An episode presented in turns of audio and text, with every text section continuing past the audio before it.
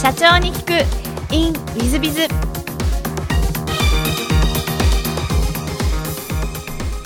ィズビズの新谷です。先週の続きをお聞きください。でその後、えー、株式会社ガンバを創業されていらっしゃるわけですが、えっと、その独立しようと思ったきっかけなんていうのは何かございましたでしょうか？えっと、まあ、前から、その、まあ、ここまで、そのいろんな、そのネット業界見てきて、最後はやっぱり自分でやるしかないよなっっていうのはあって、まあ、いつかやりたいって思っていたんですね。で、えっと、そんな中で、その、当時楽天に行った時に、夜いろいろちょっとその、えっと、こんなものを作ったらどうなるんだろうか、みたいなことを、あの、まあ、半分エンジニアなんで、えっと、作ってたんです。で、その時は持ってたのが、その、えっと、楽天っていう会社は、えっと、結構その、ミーティングがすごくたくさんある。えっと、もうちょっとその幹部クラスになると、ほぼ一週間、朝から晩まで全部定例ミーティングで埋まるみたいな。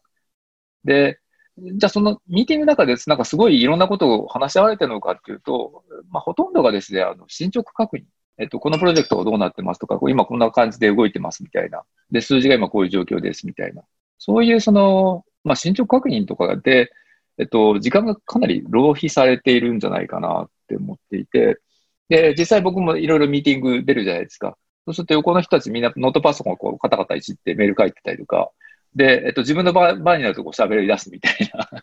そんな人たちがすごくたくさんいて、これって意味ないんじゃないのか。えー、で、それをなんか改善するようなツールってもしかしたらできたらいいんじゃないかなって思って、今のガンバのまあずっと前身になる、もっとそのすごくしょぼい機能しかなかったんですけど、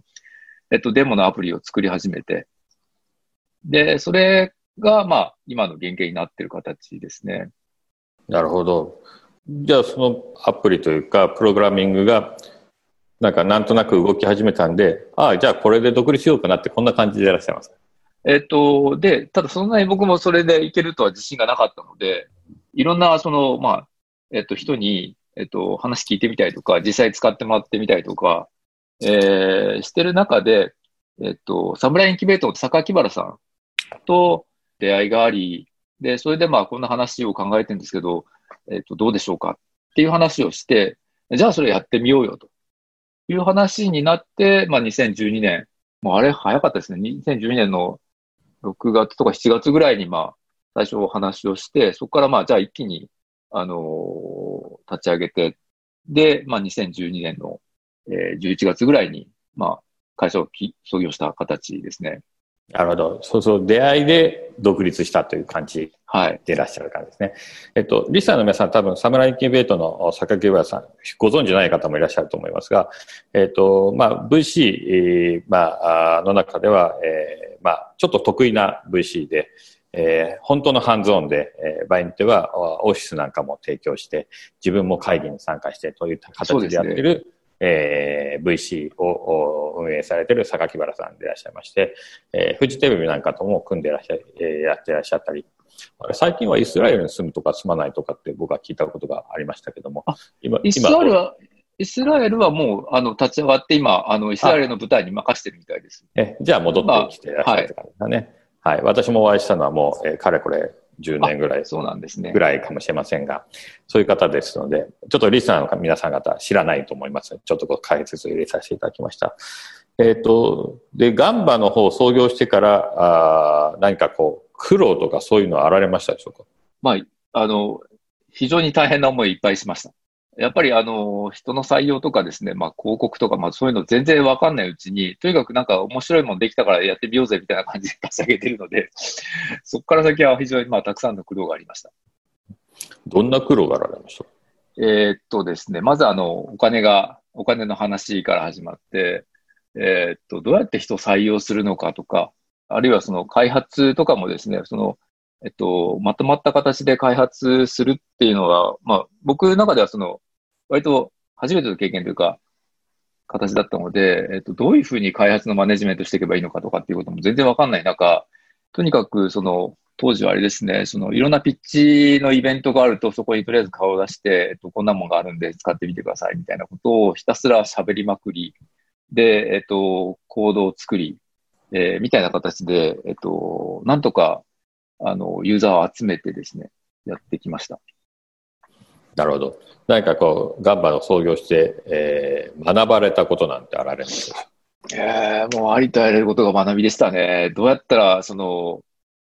なんていうんですかね。まあ、ものができるかってこともそうだし、お客様は何を求めているのか、えー、とかっていうこともやりながら学んできた形ですね。なるほど。ありがとうございます。そうしましたら、もしよろしければ、あの、えー、ガンバさんの事業内容を、まあ、リスナーの皆さん方に、あの、えー、宣伝がてらご説明いただけたらと思っております。はい。えっと、私たちが今やってますのは、日報共有アプリ、ガンバというものをやってます。で、これはですね、まあ、文字通り、あの、日報を書いて共有するためのアプリになってるんですけども、まあ、いわゆるその私たちがお客様にいつも申し上げてるのは、その、会社を育てるために何をしたらいいかっていうことをいつもあの申し上げておりまして、例えばその、皆さんお仕事をされる中で、あの、まあ、仕事がうまくいった仕事もあれば、うまくいかなかった仕事もある。あるいは、えっと、仕事の中で何かその、これやろう、こういうふうにやろうと思って、その計画通りにうまくいったこともあれば、えっと、突然何かその突発的な予定で、あの、外的な要因で、例えばその仕事をしなきゃいけなくなった項目だったりとか、まあそういういろんなものがあると思うんですけど、その中で、その、いろんな仕事が、まあ思い通りに、えー、やってうまくいくっていう状態をいかにたくさん作っていくかっていうことが、多分会社の、その、そう、そのうまく回していくために一番重要なことなんじゃないか。逆にうまくいかなかったことは何が原因でどう直したらいいのか。で、それをみんなが、その社員の皆さんが全部やっていけるようになる。あるいはそのいろんなそのやってみた中でたまたまうまくいったことはですね、みんなでやれるようにするっていう形で、どんどんそのやれる仕事、いい、うまくいく仕事をどんどん増やしていくっていうことが、えー、多分重要なんだろうなっていうふうに思ってます。で、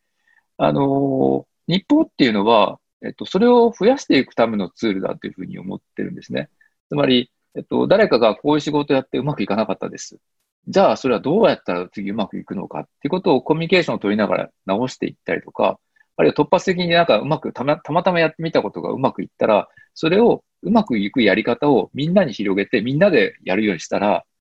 もっとうまくいくようになるはず。これを日報に書いて、で、それを、えー、みんなで、えーと、コミュニケーションする。あるいは社長の方がそこにフィードバックを返していくことで、えー、よりよく仕組みとして回っていくように、えー、改善していくっていうのが日本の役割なんじゃないかなというふうに思ってまして、まあ、それをいかにやりやすくする、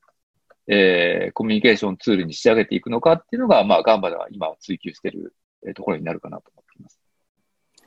ありがとうございます。はい、えーまあ、もしよろしければ、リーさんの皆さん方のガンバさんの日報アプリ使っていただければなというぜひ、よろしくお願いします。はい、えっ、ー、と、ちょっと全く質問もさせていただければと存じますが、えっ、ー、と、好きなもの好きなことで、えー、事前にお聞きしてるんですが、プログラムを書くこと、海外旅行一人旅、一人で飲み歩き、空手黒帯でキックボクシングがお好きということなんですが、ちょっとプログラムの話はもう、あの、大変お話しいただいたんで、一人酒、一人旅、お一人結構好きでいらっしゃいますか？そうですね。あんまり人とつるんでどっか行くってことはあんまりしないですね。あそうですか。私も一人だけは好きで、あの、部下たちに飲み行きたい人って言うとみんなに断られるというのを、えー、毎日のように繰り広げてますが、なんかお一人で飲み歩くの好きの理由なんてあられるんですか？あのー、まあ、旅もそうなんですけど、その行った先でどういう人がいるかっていうのが、あのー、すごく僕は興味があって、えっと、たまたま隣に座った人と、まあ、どんな話ができるのか、えー、とか、そういうのがなんか好きなんですよね。で、去年、まあ、あの、香港に行った時に、えっと、まあ、香港がまだ今みたいな、こう、ぐちゃぐちゃな状況になる前だったんで、えっと、その時にたまたま同じ、その、ドミトリーみたいなところに泊まった人と、なんか、すごく意気投合して、例えばマカオ旅行に行ったりとかですね、なんかそういう話が、こう、突然起きるっていうのが、なんか好きなんですよね。その予想できないことが。まあ当然逆に何も、なんか出会いも何もなくて今日つまんなかったなってこともあればですね、ああ、なんか今日すごい面白い相手と、なんかご飯食べられたみたいな、そういうのがすごく好きなんですよね。なるほど。はい。あの、まさに起業家、創業家の。そうかもしれないですね。ええあの、お話だなというふうに思いながら お聞きしましたけども。えっ、と、座右の銘もお聞きしまして、好きの力を信じるということで、こちらを選ばれた理由は何かございますでしょうか？そうですね。今会社やってて、その思うんですけど、その、なんていうか、その仕事が、やっぱりその仕事、嫌いな仕事とか、得意でない仕事、苦手な仕事で、やっぱり人って成果を出すのすごく難しいんじゃないかなって思っていて、で、できることなら、その、うちの会社の社員皆さんを、の、その、仕事がですね、その人にとって、すごく好きで、なおかつ、それがすごく得意な仕事になっているっていう、それ、それだけで構成される会社にしていきたいなって思うんですよね。あの、皆さん仕事、その、どういう仕事が好きかとか得意なのかって、あの、その、想像をはるかに超えるレベルでこう皆さん全部違うことを言うので、僕は例えばプログラム好きですけど、他の人から見たらプログラム絶対に嫌だっていう人もいるわけで、で、その中で、その、いろんな、その、それが好きって思ってくれる人だけで、こう、会社を構成すると、多分すごく効率的に、で、なおかつ、あの、やってて楽しいんじゃないかなって思うんですよね。あの、僕らの会社、今、笑顔で働く人を増やすっていう、まあ、企業理念を掲げてるんですけど、で、そのためにはですね、やっぱりその、あの、嫌いな仕事ではなくて、できれば好きな仕事で、あの、やっていってほしいなって思うんですね。で、それに、その、好きであれば、とりあえず、そのうち得意になってくれるんじゃないかなって思うんです。その嫌いな仕事を得意になるとなかなか難しいですけど、好きな仕事だったらそのうちに得意になってくる可能性があるので、少なくとも、まずその、えっと、最低限僕らが、その、誰か採用、社員採用するときにはですよ、その仕事が好きなのかどうかっていうことを、まあ、いろんな方法で見極めて、まあ、いろんな話をしながらとか、その、まあ、そういった中で見極めて、で、その人に徹底的にその、まあ、好きを追求してもらうような、得るような環境を作っていく。で、そしたらきっとこの仕事が得意になって、僕らもその、そこから成果を得られるんじゃないかなっていうふうに思ってるんですね。なんで、その、まあ、極力好きの力を信じるみたいなことを、あの、突き詰めていきたいなって思ってます。なるほど。ありがとうございます。えー、最後のご質問なんですが、えー、この番組経営者向け、全国の社長様向け、もしくはこれから起業する方向けの番組でございまして、もしよろしければ、社長の成功の秘訣をお教えいただけたらと存じます。そうですね。あのー、まだ全然成功したというふうには思っていなくて、まだまだ僕らの会社のこの規模、あるいは事業の売り上げの状況から考えても、まだまだその、えっと、他に、その、なんていうんですかね、もっと何百倍も、こう、たくさん売り上げ作ってる会社、成長してる会社さんあると思うんで、なかなか僕はまだ、その成功したというふうには全然思ってないです。で、えっと、それよりもなんか、その、まだまだ、なんか、会社として、あるいは個人としてはまだやりたいことがたくさんあって、それをなんかどんどんやっていくっていうのが、今僕の、あの、重要なことなのかなって思っています。あの、今、ちょうどコロナの状況で、あの、オフィスを全部、もうほぼ、今まであったオフィスを半分に減らして、で、ダウンサイズングしてるんですけど、で、もしこれが、えっ、ー、と、うまくいったらですね、例えば僕、その、海外に行って、海外で仕事する、みたいなこともやってみたいなと思ってますし、あの、とにかくその、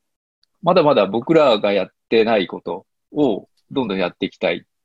その、まあ、一つの、こう、とりあえず、その山を乗り越えてきたかなというふうに思ってます。ありがとうございます。えー、本日はリスナーの皆様方もお忙しい中お聞きいただきまして誠にありがとうございます。ぜひ皆さんをご参考にしていただければと存じます。えー、森田社長様、えー、本日はどうもありがとうございました。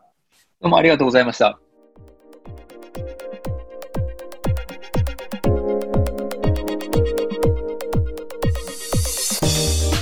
本日の社長に聞くインウィズビはガンバの森田社長様でいらっしゃいました。いやちっちゃい頃あの98シリーズとか80シリーズ6660シリーズ。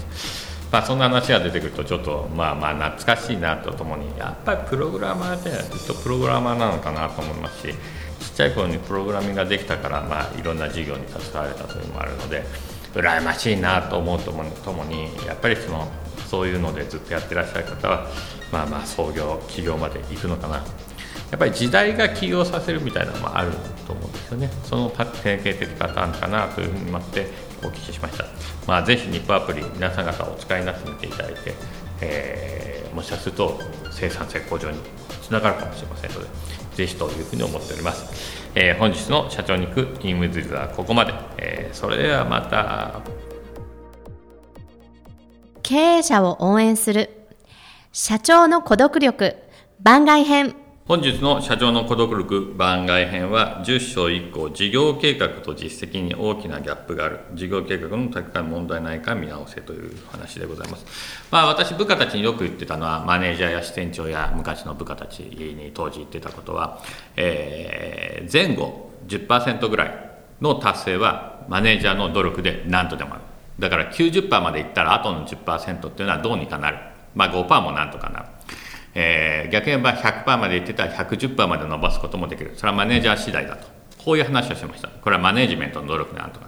しかしながら90%以下になってくると計画の高方が悪かったとか。例えば80%とか70%か50%って根本的に多分いかなかったんではないかと。こういう話をよくしてます。そういう意味で事業計画と実績に大きなギャップがあるというのはもともとの事業計画がダメなんだと。まあある意味その事業は80%しかいかなかったんだ。もともと環境が急に変わってまあこれちょうど撮ってる時はコロナが起こってる最中というコロナ禍というんでしょうかね。ウィズコロナかもしれませんがその最中ですがまあそういうことが起こってしまうともうその事業計画なんて無駄なわけですね。だからすぐに立て直さなきゃいけないわけですね。ですから、えー、環境が変わってしまったり環境がおかしくなってしまったらもうその事業計画言っててもしょうがないわけです。まあ、そういう意味でですね、えーと、実績と事業計画に、え、隔たりがある場合には事業計画の方の立て方の問題なんだということを私自身はよく言ってます。まあ、そういう意味で、えー、きちんと、えー、そのまあ、その辺をですね事業計画の立て方が正しかったかどうかを分析するということが必要になるんじゃないでしょうか。その結果として、えー、事業計画が、まあ、聖地になっていくみたいなことはできるんじゃないかと思います。えそういう意味で、え事業計画の立て方の方を見直していただければというふうに思っている次第です。え本日の社長の孤独力番外編はここまで。それではまた。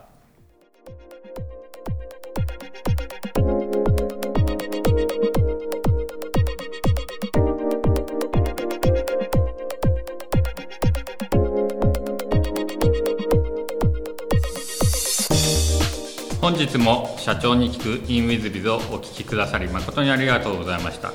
えー、この番組は2017年1月から毎週配信を続けております。これまでにたくさんの成功社長成功経営者のインタビューをお届けしてまいりました。その内容は全てテキスト化いたしまして私ども WithBiz が運営するウェブサイト経営ノートでも閲覧いただけるようにしております。音声だけでなく文字で読み返すことで新たな発見や気づきがあり皆様の会社経営に役立つヒントがきっと見つかるのではないかと思いまして、えー、サイトの方にもさせていただいてます。ぜひネット検索で経営ノートスペース社長インタビューと入力いただき経営ノートのサイトをご覧になっていただければというふうに思っております。本日の社長に聞く e メールではここまで。また来週。